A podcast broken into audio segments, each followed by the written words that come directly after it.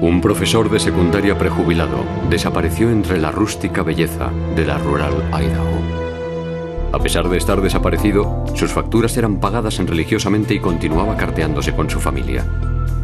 Sin embargo, no podían contactar con él, convirtiendo a este en el caso de personas desaparecidas más extraño en la historia de los Estados Unidos.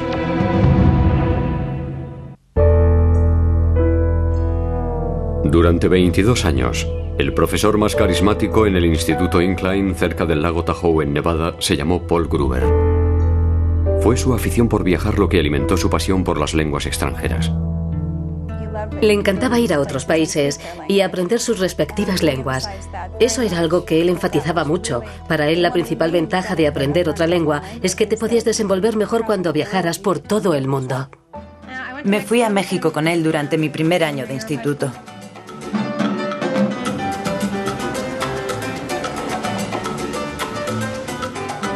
Lo pasamos bien, salíamos a bailar y hacer todo tipo de cosas desinhibidos.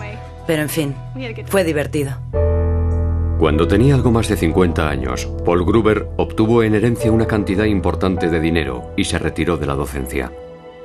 Se trasladó a Sandpoint, Idaho, donde compró una casa a orillas del lago Muskrat. Le gustaba esa vida tranquila. Cuando vi Sandpoint fue cuando entendí el porqué. Era la misma atmósfera que en el lago Tahoe. Poco después de las Navidades de 1993, Paul le envió a su nieto de tres años una tarjeta de cumpleaños, como era costumbre en él. Sin embargo, su hija notó enseguida que esa carta era diferente de las anteriores. Iba acompañada de una nota muy breve y muy fría. No me encajaba. Había algo que me hacía sospechar, algo que no me cuadraba. Así que saqué las anteriores felicitaciones de cumpleaños y empecé a comparar su letra. La firma no se parecía a la suya. Shelly le dejó unos mensajes en el contestador telefónico de su casa en Idaho. Para su sorpresa, él no le devolvió la llamada.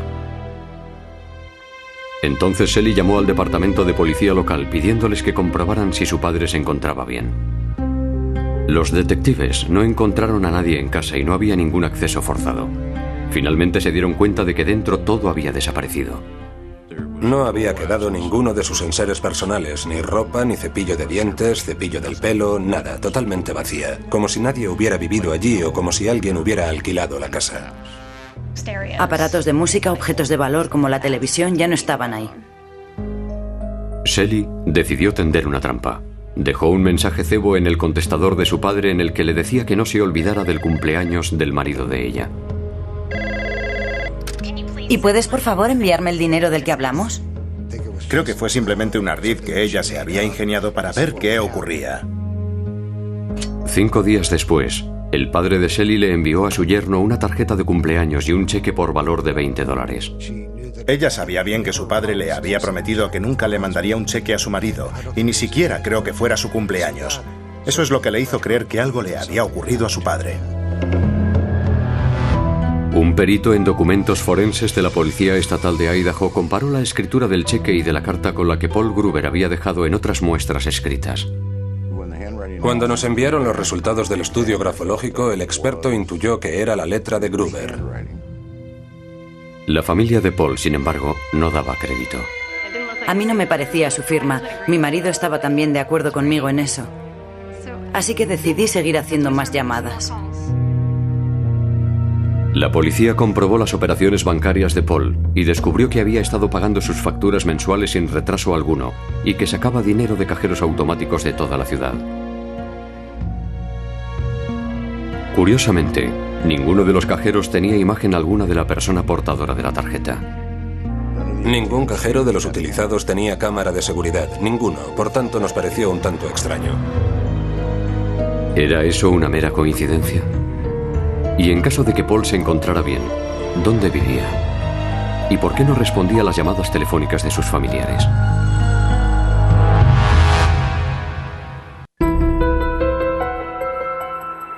Shelly Kipley estaba convencida de que algo siniestro le había ocurrido a su padre Paul Gruber. En una corazonada, Shelly llamó a la oficina de correos de Sandpoint en Idaho y les preguntó quién venía a recoger la correspondencia de su padre en su buzón postal. Una cámara de seguridad proporcionó parte de la respuesta.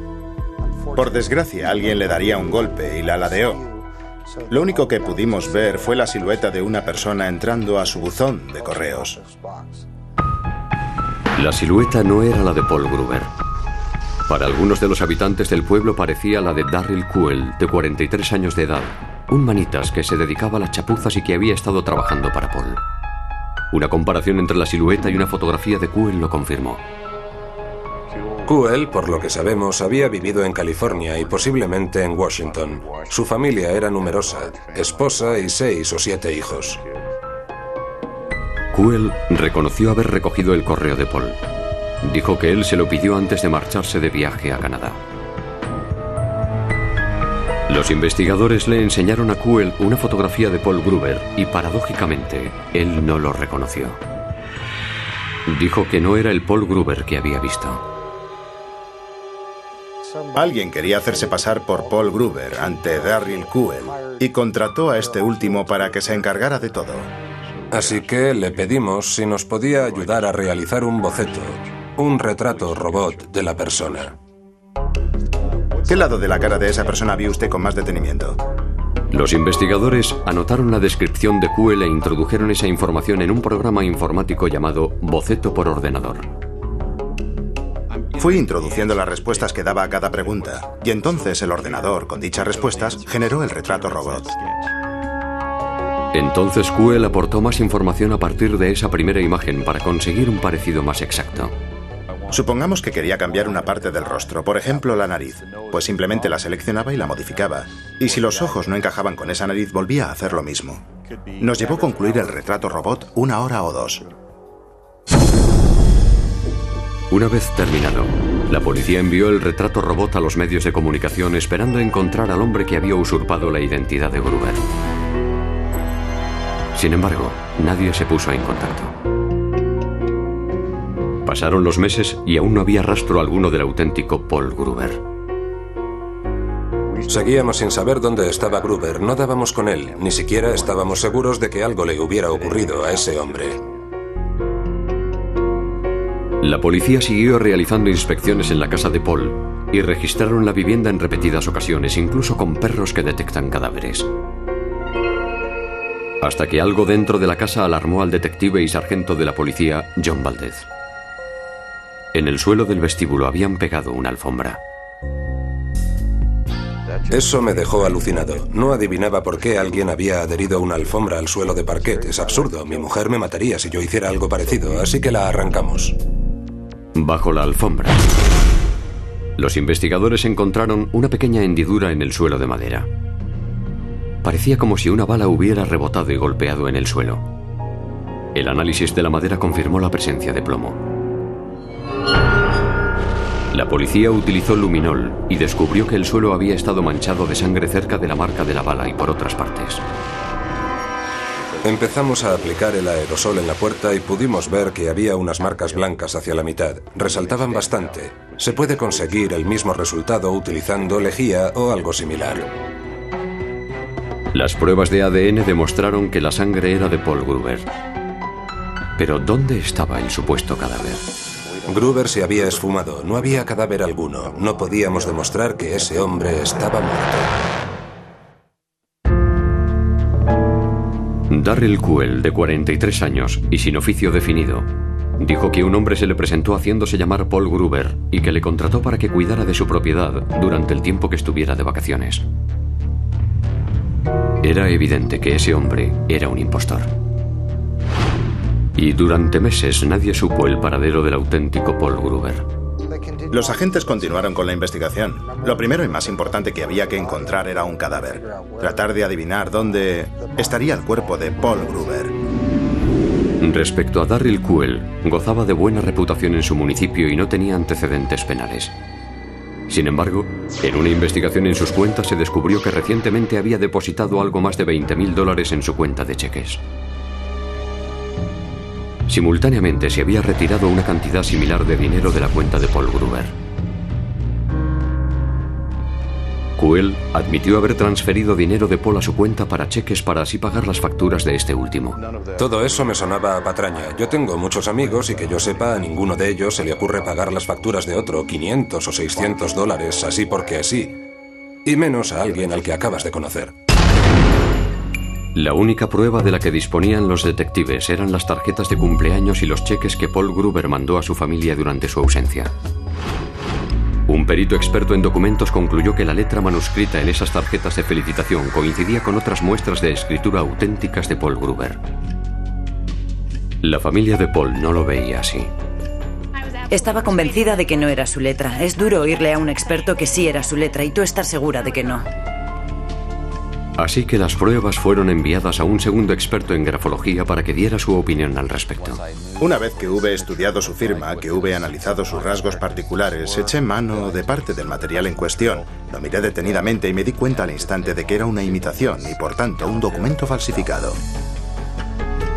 Lo que más le llamó la atención durante su análisis exhaustivo fue la forma de la letra P.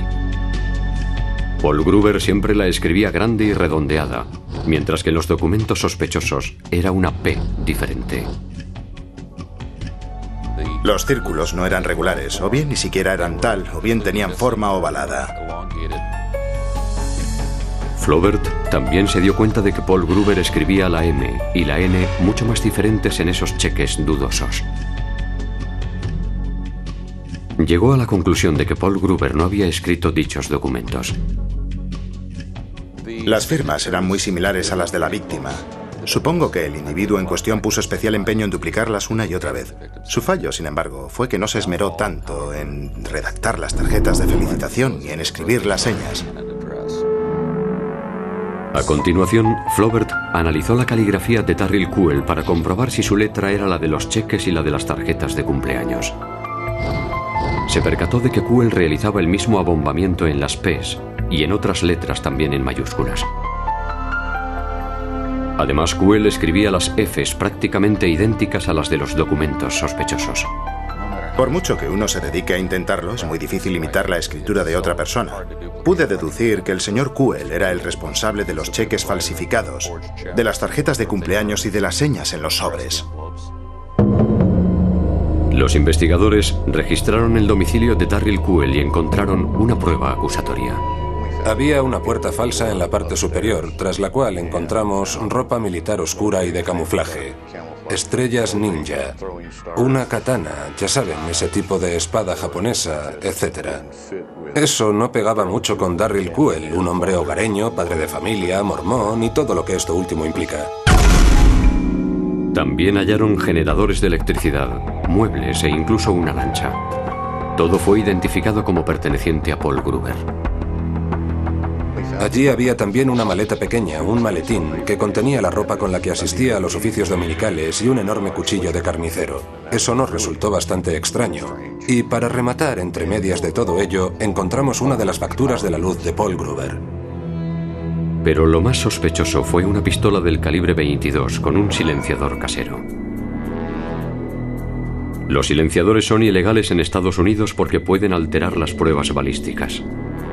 Las marcas diminutas que deja el cañón sobre la bala pueden ser eliminadas por un silenciador mal alineado.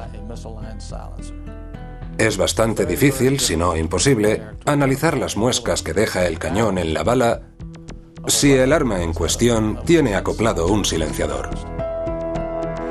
Pero los detectives aún no habían localizado el cadáver de Paul Gruber.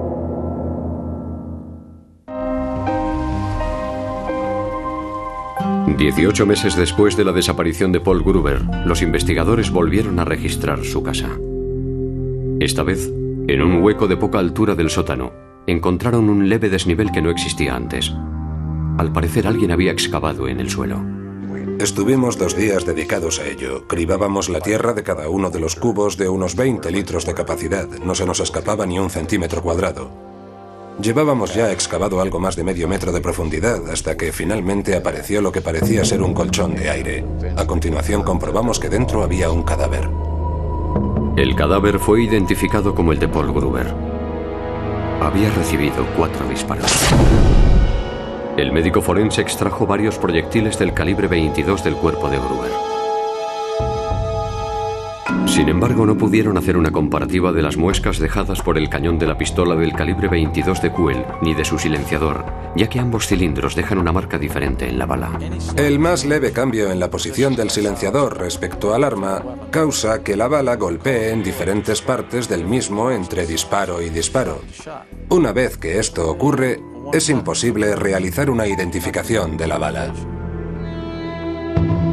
Con todo, los investigadores tenían pruebas más que suficientes para inculpar a Darryl Kuel en el asesinato. Lo primero que hizo Kuel al respecto fue planificar su huida.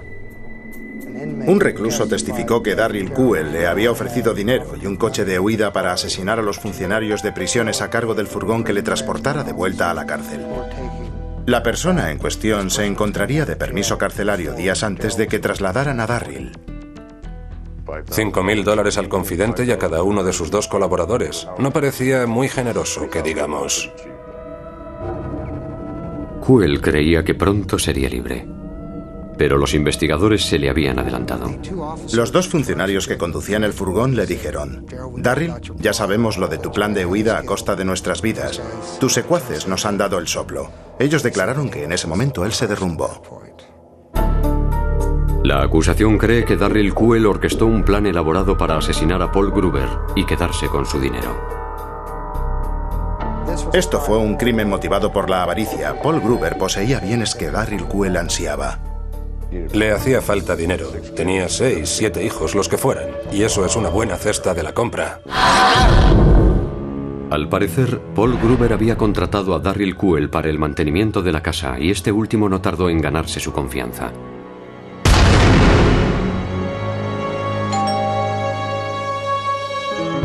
En algún momento, tras las navidades, la acusación cree que Kuel fue a casa de Paul armado con una pistola del calibre 22. Y le asestó cuatro disparos. Falló uno de ellos. La bala rebotó en el suelo dejando una hendidura en el parque.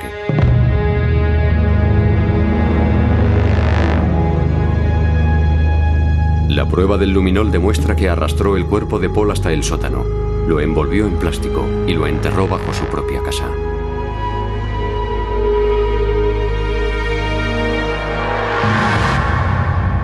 Kuel limpió la sangre del suelo y pegó una alfombra encima de la hendidura que había dejado la bala rebotada.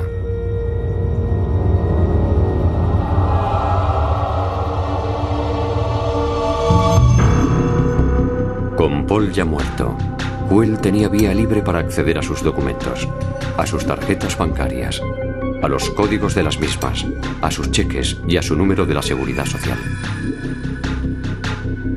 Tenía todo lo necesario para suplantar la identidad de Paul. Empezó a firmar cheques en su nombre y a sacar dinero de sus cuentas bancarias.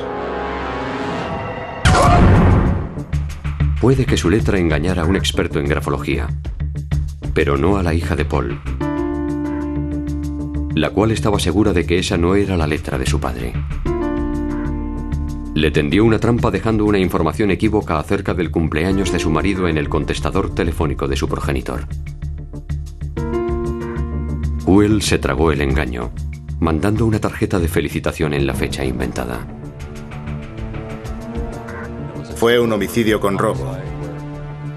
Además de asesinarlo, el reo asumió la identidad de la víctima.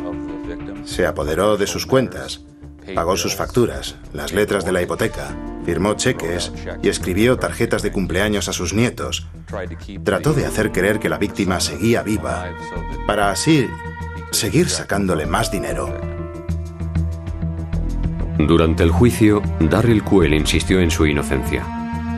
Negó haber falsificado la firma de Paul en los cheques y haber enviado las tarjetas de felicitación a sus familiares. Alegó como prueba los resultados del estudio realizado por el primero de los dos expertos en grafología. ¿Y entonces qué hizo la acusación? Pidió a los investigadores que arrancaran el sello de una de las cartas, que habría sido pegado con saliva. El ADN correspondía al de Darryl Kuel. En el estado de Idaho viven aproximadamente un millón de personas. Disponiendo del ADN de una de ellas e imaginando que todas ellas estuvieran en una sola habitación, con esa información al final daríamos con dicha persona. Me sentí muy contento a saber que yo no iba a ser el único que testificara identificándolo como el autor de todo. Contaban también con la prueba del ADN para corroborar mis averiguaciones. Tras tres semanas de juicio, Kuel fue condenado por asesinato en primer grado, usurpación de identidad y falsificación. Fue sentenciado a 25 años de cárcel. Al principio nos sentíamos escépticos. El asunto de la escritura nos decía, no os quedéis parados, seguid indagando. Más tarde encontramos restos de sangre, lo cual confirmaba que sí, que al haber sangre allí se pudo haber producido un crimen. Eso ya nos puso bajo la pista. Y Finalmente, el ADN. Creo que eso ya fue el mazazo final.